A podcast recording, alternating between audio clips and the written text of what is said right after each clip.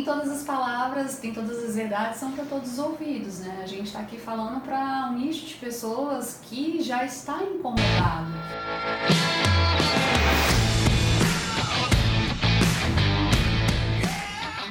Seja muito bem-vindo, seja muito bem-vinda a mais um episódio do Papo Cabeça. Novamente aqui com uma super convidada, Li Miranda. Seja muito bem-vinda. Eu sou a Renata Simões, essa é a Li Miranda e a gente vai dar sequência agora na nossa série do Enneagrama. Li, obrigada mais uma vez por estar aqui. Obrigada, prazer imenso estar aqui participando desse projeto tão lindo, que tem um propósito tão nobre, que é levar o autoconhecimento e despertar da consciência para as pessoas. Vamos nessa. Para o maior número de pessoas que nós conseguimos impactar.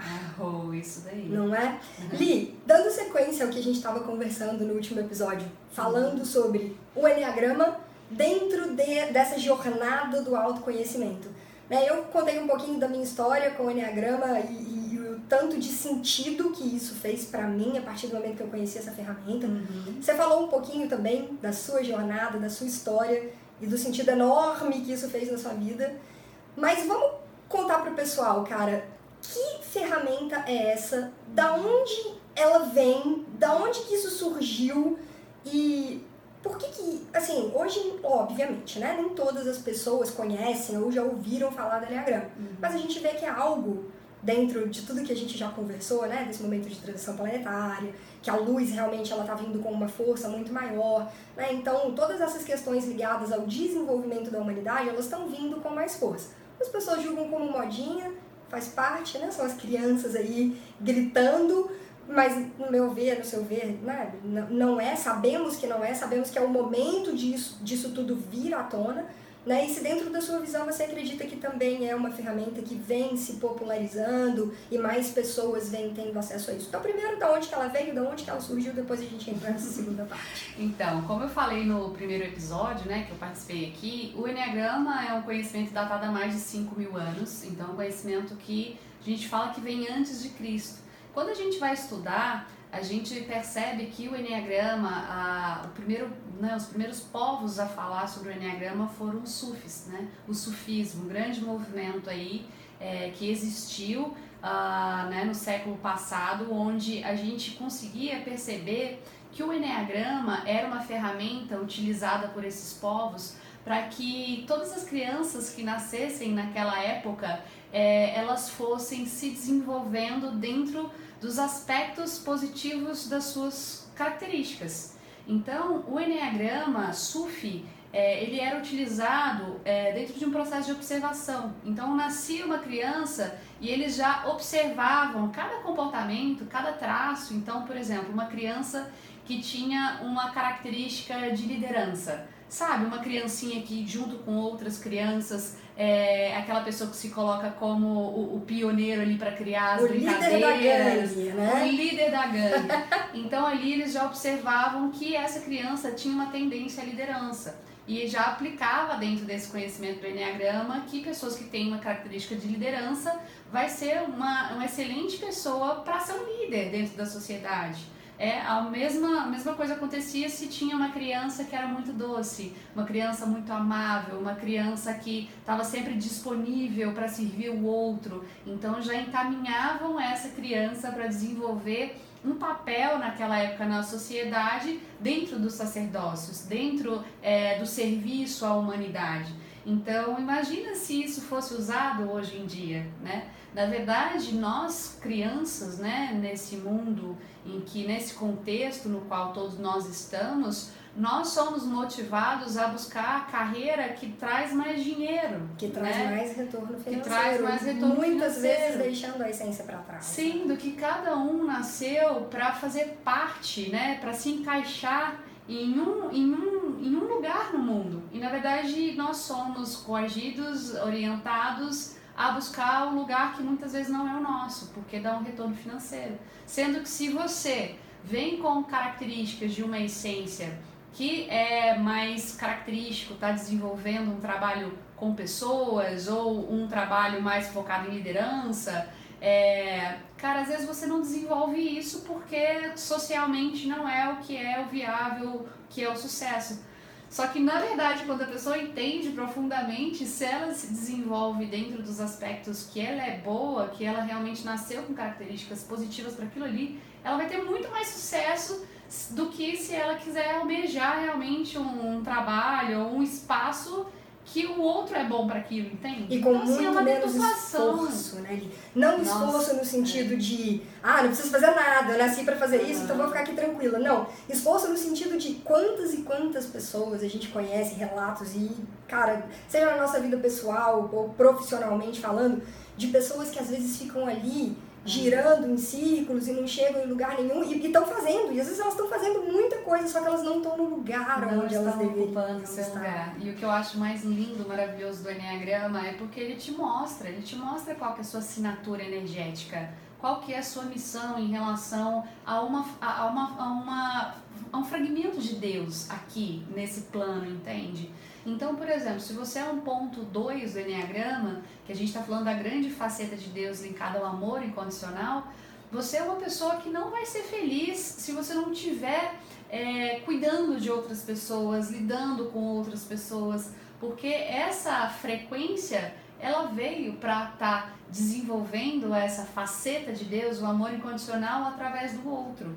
Então você imagina um ponto 2 trabalhando com logística ou com. Cara, com TI. Você vai contra a tua missão, contra o que você veio realizar aqui, entende? Uhum. Então, assim, é, esses povos antigos, né, o Sufi em específico, utilizavam o Enneagrama é, com uma grande sabedoria, para que a criança ela já tivesse uma orientação desde, desde novinha mesmo. E aí víamos sociedades mais equilibradas e povos mais felizes. Com certeza, muito, é, muito mais harmônico tudo, né? Muito voltado para a questão da unidade, né? De que fazemos parte de um todo e cada um é uma pecinha fundamental para que é, essa mandala né, se feche. É, e não é o que acontece hoje. E como você bem disse, como a gente está num processo de transição, é, onde o planeta está ascendendo, né, os, os, seres humanos estão tendo a oportunidade de se lembrarem quem são. E nada melhor do que uma ferramenta como essa, né, existem diversas outras também, mas essa em particular eu sou apaixonada porque ressignificou a minha vida, para realmente mostrar para você é, qual é o seu lugar no mundo? Ou pelo menos, é, na verdade, é você que vai encontrar isso, né? A ferramenta ele só te dá um norte, ele te dá um te ajuda caminho. a encontrar. É, ele te faz perceber o quanto você está manifestando a sua assinatura energética, a sua frequência dentro de uma caixinha muitas vezes limitada características mais da sombra, negativo e o quanto você pode a qualquer momento com consciência abrir a portinha né, dessa caixinha que você mesmo se colocou é, inconscientemente, né, por proteção mesmo, autoproteção inconsciente, e ele te dá realmente uma chavinha para você abrir essa porta. E é óbvio que a personalidade ela nunca vai nos deixar, mas a gente não precisa se limitar às características da personalidade. Uhum. A gente pode ir muito mais além do uhum. que o que a gente vive e acredita, né? Então, é maravilhoso, eu realmente sou suspeita. É chegar naquele ponto que você vai transcender aquilo ali que está determinado Isso. ou escrito como são, são os seus traços, enfim. Agora, você tocou num ponto que eu acho muito legal ali, quando a gente remete, por exemplo, à infância, as crianças que eram observadas desde a infância, uhum. a nossa geração, né, eu tô com 30 e poucos anos, você também tá com 30, é. eu tô com 34, é, o que a gente viu, viveu no momento ali de escolha profissional, principalmente, e aí eu, eu, eu nem sei se isso ainda perdura até o pessoal, os jovens de hoje, eu acredito que sim, eu vejo por primos mais novos, enfim, já foram em alguns momentos muito pautados, as escolhas muito pautadas em o que, que vai me dar retorno lá na frente. Mas em momento algum. E aí também, a gente não tem que tacar pedras nos nossos pais, né? Porque eles fizeram o melhor que o eles melhor podiam. que eles podiam com as ferramentas que eles tinham na época. E quando a gente entende isso, fica muito mais fácil. A gente se liberta de muita coisa. Até porque né? os nossos pais, os pais dos nossos pais, também foram criados dentro de um contexto onde a humanidade já estava com essa queda de consciência. Então, uhum. Então não existe culpa, né? Uhum. Existe a gente trazer pra gente a responsabilidade da gente se transformar e mudar toda essa história. E que bom que hoje nós podemos ter acesso a tanta coisa, né? Porque se a gente pensar, ainda é uma vida inteira pela frente, e aí a gente vai entrar dentro de uma questão dos processos de reinvenção, principalmente depois que a gente entra nessa jornada do autoconhecimento. Mas o que eu quero dizer é o seguinte, depois que a gente começa a prestar atenção nisso, né, que temos acesso a algumas ferramentas e vivências e acessamos memórias, né, desde lá de trás dessa vida ainda, mas quando a gente olha para trás e começa a entender, aí a gente olha para o momento presente, olha para o futuro e fala: Poxa, tô entendendo, é mais ou menos por aqui que eu tenho que ir, porque olha, é desde lá de trás que isso que eu consigo enxergar isso daqui. Se existisse esse processo de observação que existia lá nessas sociedades antigas, nós teríamos é, encurtado muito o caminho, inclusive de sofrimento, né? Só que eu também enxergo, e aí é a pergunta que eu quero te fazer, se essa também é a sua opinião, porque nada é por acaso, né? Não existe acaso. Então, talvez o momento que nós estamos vivendo aqui é um convite a, olha, isso daqui existe. Se as escolhas que eu fiz até hoje não estão me deixando felizes, é um convite a parar e refletir e buscar. Poxa, se não tá bom, então onde que eu posso buscar? Que ferramentas hoje que existem à minha disposição pra, que, que podem me ajudar a entender o que está acontecendo? E aí, a partir do momento que eu entendo o que está acontecendo, eu vou traçando caminhos para poder mudar, para poder chegar num outro lugar de mais paz, de mais equilíbrio, enfim. Você também enxerga que de alguma forma isso é proposital e que é um convite a é, refletir? Eu, eu, penso igual você também. Eu acho que nada é por acaso. A gente não veio nesse contexto, a gente não está aqui viva, eu como Li, você como Rê, nesse contexto onde a gente está no auge né, da queda de consciência, na deturpação dos valores, é, no esquecimento né, do, do, do, do ser divino que somos. Não é à toa. Acredito que nossas almas, antes de vir para cá, a gente já tinha um acordo de vir é, e, e, de acordo com as experiências que a gente fosse atraindo para nossa vida, a gente começasse a começar né, a enxergar, cara, mas não é só isso daqui, né? Então eu acredito que o contexto é esse mesmo. Todos nós é, viemos aqui para aprender com essa queda de consciência, tá tudo perfeito. Só que como realmente nós estamos num momento de divisor de águas, agora é o momento da gente começar a acelerar esse processo de retorno, né? E assim, é, não sei quais são as crenças, né, de quem está escutando a gente, mas estamos aqui para compartilhar, né? No, no caso, a minha. os nossos mapas, as nossas é... visões, as nossas experiências e os nossos aprendizados, porque é a partir daí que a gente consegue passar alguma coisa, né? É, então, assim, eu acredito que nós estamos vindo nesse contexto já várias vidas, entende? Aprendendo com esse distanciamento, é, porque a gente nasce um bebezinho aqui completamente esquecido da nossa verdade espiritual. Apesar de que tem, tem algumas crianças que de 0 a 7 anos tem até hoje em dia tem lembrança das vidas passadas, né?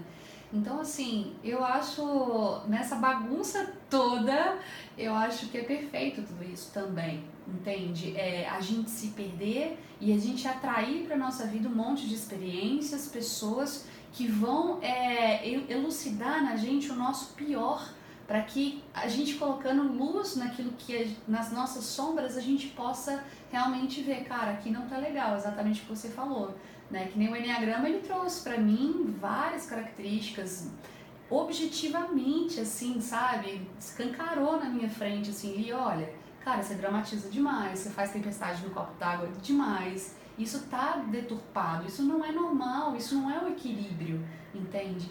E aí, é, colocando luz nessas sombras, agora sim eu tô tendo a oportunidade de ter autonomia, de escolher reverberar isso mais e mais até não sei quando, ou realmente fazer tudo diferente, uhum. né? Então, é, acredito sim que está tudo perfeito como é, mas que se tá, a gente está tendo essa oportunidade não é à toa. Não Eu é acho que a nossa alma esperou muito por esse momento que a gente está vivendo agora, sabe? É um evento assim universal que está acontecendo aqui neste momento. Em vários lugares do globo ao mesmo Sim, tempo, né? É, simultaneamente. É, o, o, planeta Terra ele está alcançando um, um, espaço no universo de ascensão, entende? Então, assim, de todos os planetas, né, em diversos universos que existe, o planeta Terra é o que mais está, assim, em fase de engatinhar, né? Então, a gente ascender é um, é um passo muito maravilhoso de evolução, imagina. A gente realmente começar a alçar novas energias, a, a, a fazer reverberar aqui nesse plano mais o amor, a unidade, né? E o Enneagrama é bom porque ele fala sobre esse retorno às virtudes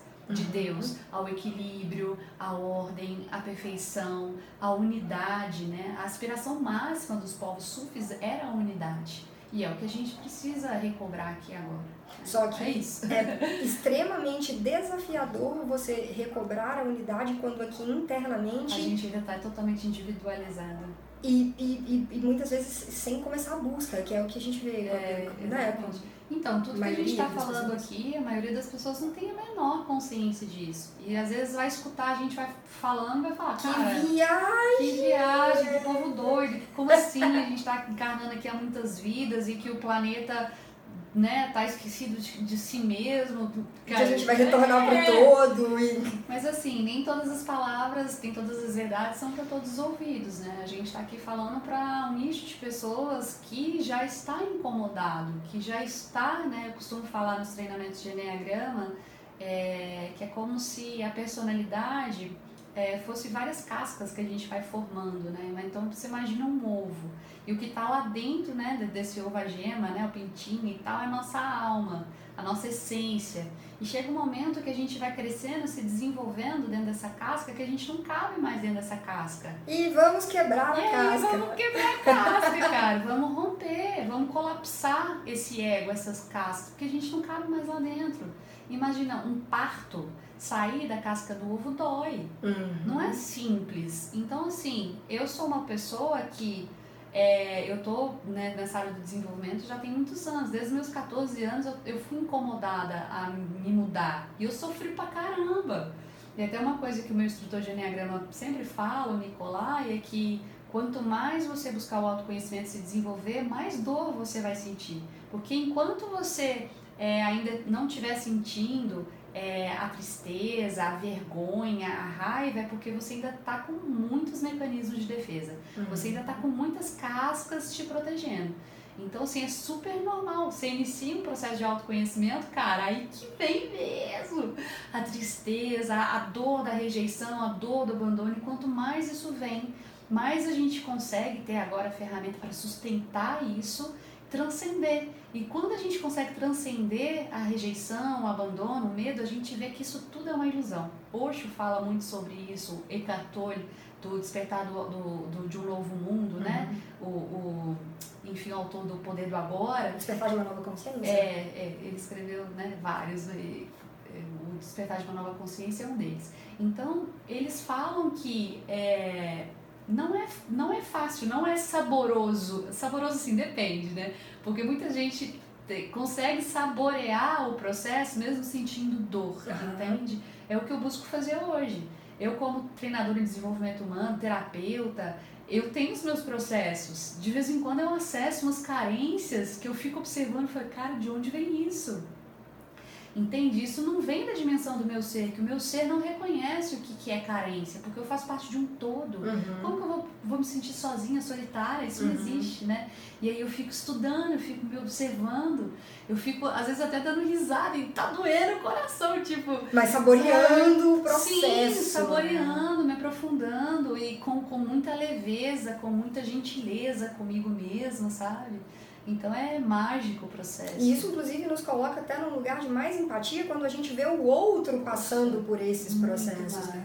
Você vê a dor do outro, você fala, cara, calma, é. tá, tá tudo certo. Por isso que o terapeuta hoje da nova era é um bom terapeuta quando ele passa por um processo. Porque a pessoa chega com uma demanda, ah, ali, cara, tô deprimido, ali, tô ansiosa, ali, não consigo sair de um relacionamento tóxico, o que, que eu faço?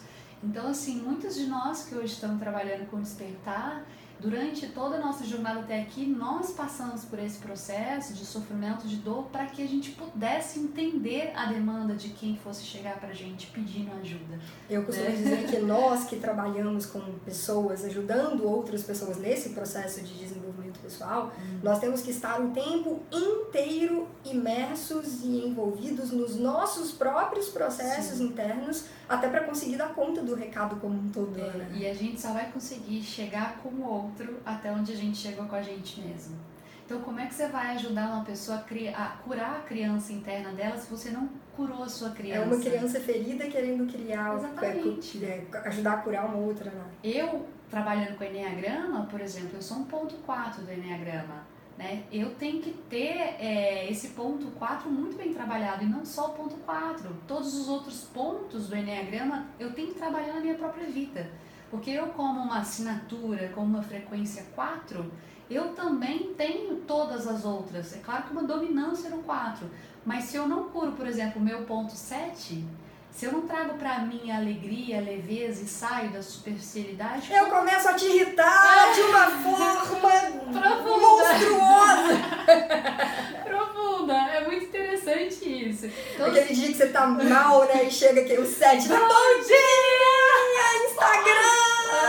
Jesus! Se eu não tenho a, o ponto 7 curado em mim, cara, eu vou ver, tipo, que pessoa sem noção, entendeu? A Giselita, ó, chegou a Giselita, sem é, noção. Então, assim, é um processo de um todo. Por mais que o Enneagrama te mostre uma dominância, que você faz parte dessa frequência nessa vida, como Renata, se você quer desenvolver o seu set, você precisa começar a curar os outros pontos em você também buscando cada um deles, o amor incondicional, a ordem, o senso de valor, de merecimento, a profundidade. Aí eu posso te trazer pro meu ponto de vista, e aí eu vejo isso muito, cara, ali, assim, é muito nítido. Nos lugares onde eu já trabalhei, eu era sempre aquela pessoa que chegava, bom dia! Tipo, pra todo mundo. Na recepção, pra faxineira, pro porteiro do prédio, pros meus colegas de trabalho, é sempre. Dependendo. Em todos os lugares onde eu trabalhei.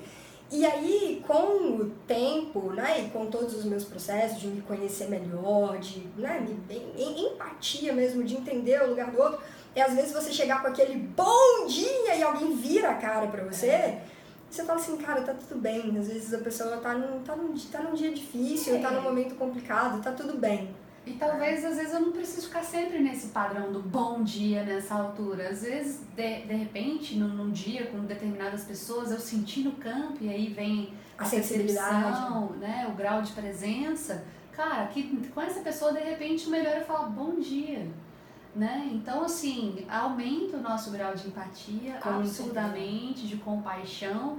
E não é porque eu sou um 4 hiper profundo que com todas as pessoas eu vou ter que ser profunda.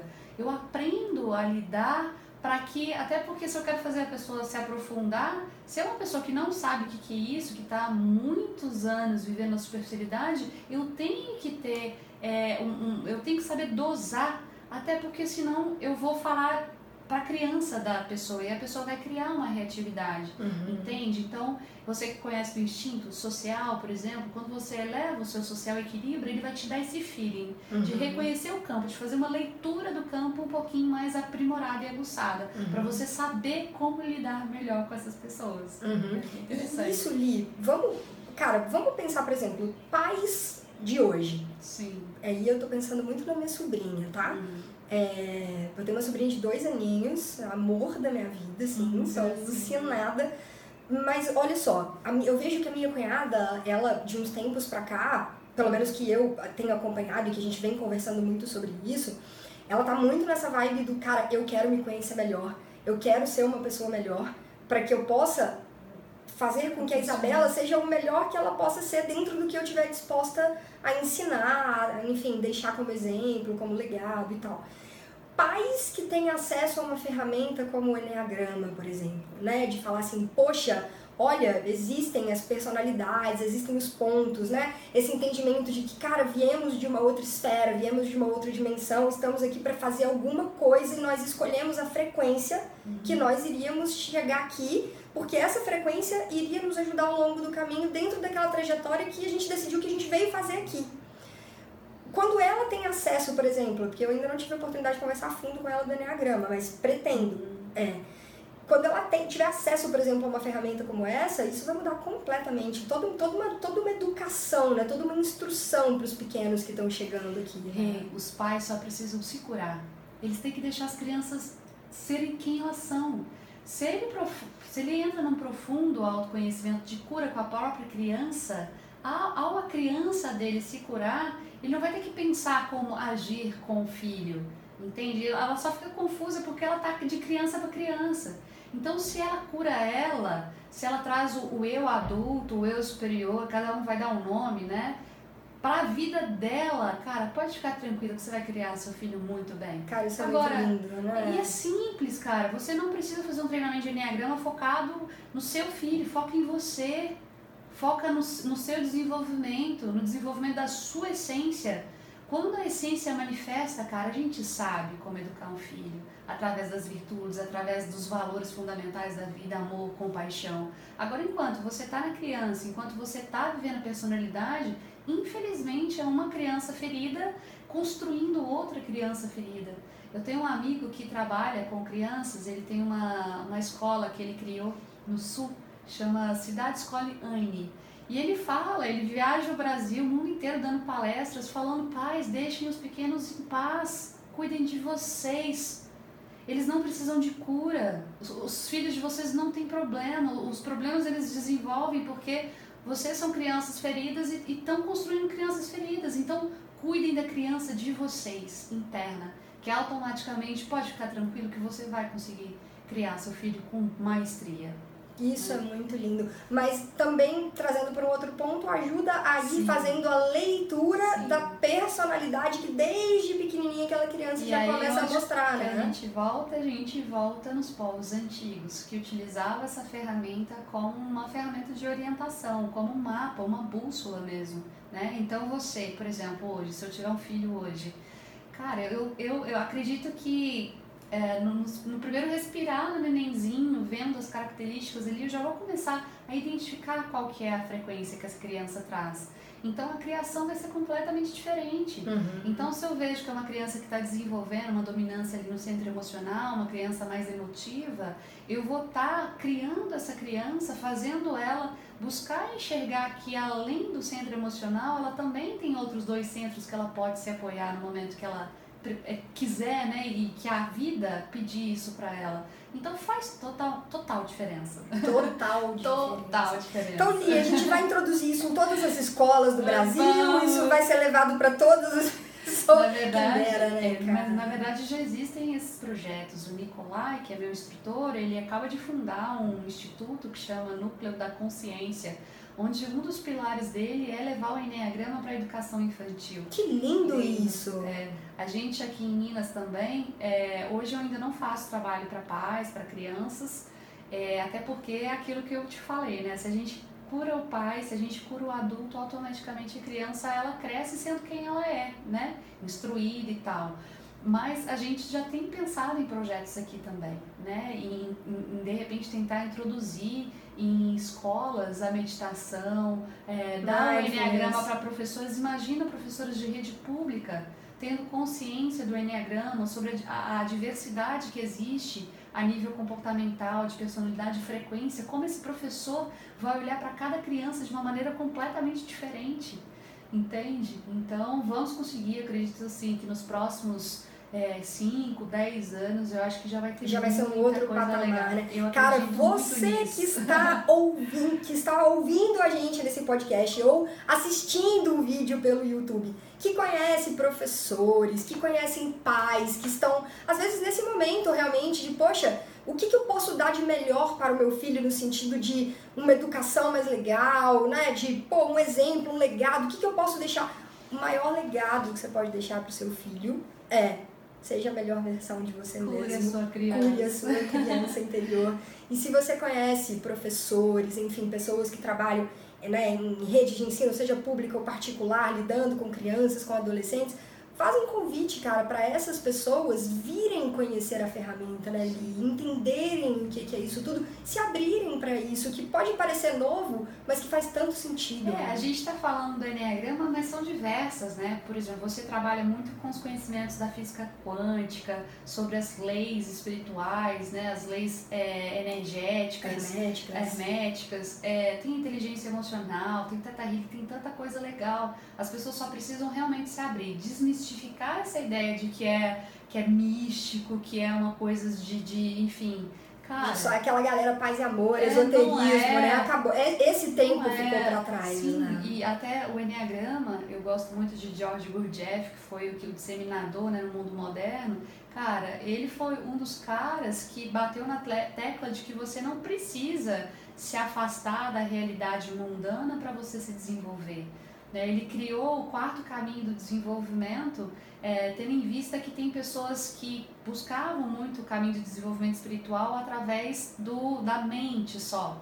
Aquelas pessoas que iam para as montanhas, é, se ausentavam completamente do mundo físico, material e ficavam lá meditando tinha Iam outro. Pra mosteiro. É, mosteiro. Então, assim, esse, caminho de monge, de freira, Sim. né? Enfim. Então, ele trouxe pra gente a ideia de que, cara, onde quer que você esteja, você vê a gente, a gente mora aqui numa capital. E né? você, fala, gente... você sabe que isso acalma o meu coração ali, porque, tipo assim, eu, eu gosto do rock and roll, sabe? tipo assim, né? E, não, mas isso já foi uma questão, é sério. Durante um tempo, lá atrás, lá no começo falava assim, cara, não, mas eu amo Guns N' Roses, eu amo U2, eu amo Rolling Stones, eu amo Pink Floyd, e, e, mas eu quero meditar, tipo assim, eu, eu, quero meditar, eu quero transcender, eu quero elevar os meus pensamentos, como que eu, como que pode? Eu vou ter que deixar. E aí, com o tempo, eu conheci também Paula Abreu, maravilhosa, uma coach que eu acompanho, não sei se você conhece, já ouviu falar, e ela tem até um livro muito legal que chama Buda Dançando numa Boate. Que legal. Né? E, e, e, aí, mas aí eu fui entendendo com o tempo justamente isso, cara. Eu não preciso né, obrigatoriamente, porque se eu quiser também tá tudo certo, livre-arbítrio. Mas não é o único caminho eu me afastar, às vezes, dessas coisas que me trazem né, bem-estar e felicidade, porque senão eu só vou complicar mais ainda Até o processo. porque você nasceu nesse contexto, você nasceu numa capital, você nasceu aqui no olho do furacão. Se você nasceu aqui, é porque você tem um propósito aqui. Entende? Aí agora você vai virar, ah, vou pegar minhas trouxas e vou lá para os Alpes, vou ficar, vou, vou morar lá. Sendo que você nasceu nesse contexto. Se não fosse para você se desenvolver aqui, você não teria nascido aqui, você teria nascido lá, entende? Então, é, é, enfim, não sei se George Gurdjieff falava isso, mas eu, internamente, eu vejo isso como um caminho de fuga da, do contexto no qual a sua alma se propôs a passar, entende? Então, imagina você hoje ouvindo rock, tendo a autonomia de entender o que, que esse som causa no seu campo. Uhum. Entende? Hoje, por exemplo, eu vim de um, de um mundo do, da música sertaneja. Meu pai era tropeiro de companhia de rodeio, eu comecei, é, é, enfim, eu cantei durante muitos anos música sertaneja. Hoje eu consigo ouvir a música sertaneja e ver o que esse tipo de música causa dentro de mim. Uhum. O quanto me faz, às vezes, assim, claro que tem músicas e músicas. Sim, mas, e com né? rock também. É, então assim, é, o quanto essas músicas hoje em dia, do jeito que estão sendo cantadas, né, o sertanejo aí, universitário e tal, mais é, contemporâneo, o quanto isso enfatiza e traz o meu corpo de dor de volta. Uhum. Traz, me faz é, acessar carência, me faz acessar memórias de dor que não são legais. E quando a gente fala ainda de pessoas que nem iniciaram o processo de despertar, isso ainda é potencializado. Né? Isso, é, elas, as pessoas não sabem, mas esse tipo de frequência, de letra, de sintonia faz com que elas alimentem ainda mais a criança ferida, uhum. inconscientemente. inconscientemente. Então, assim, eu não vou te falar que ah, eu não ouço mais sertanejo, não gosto mais, eu super respeito quem gosta. Eu cantei música sertaneja durante muitos anos,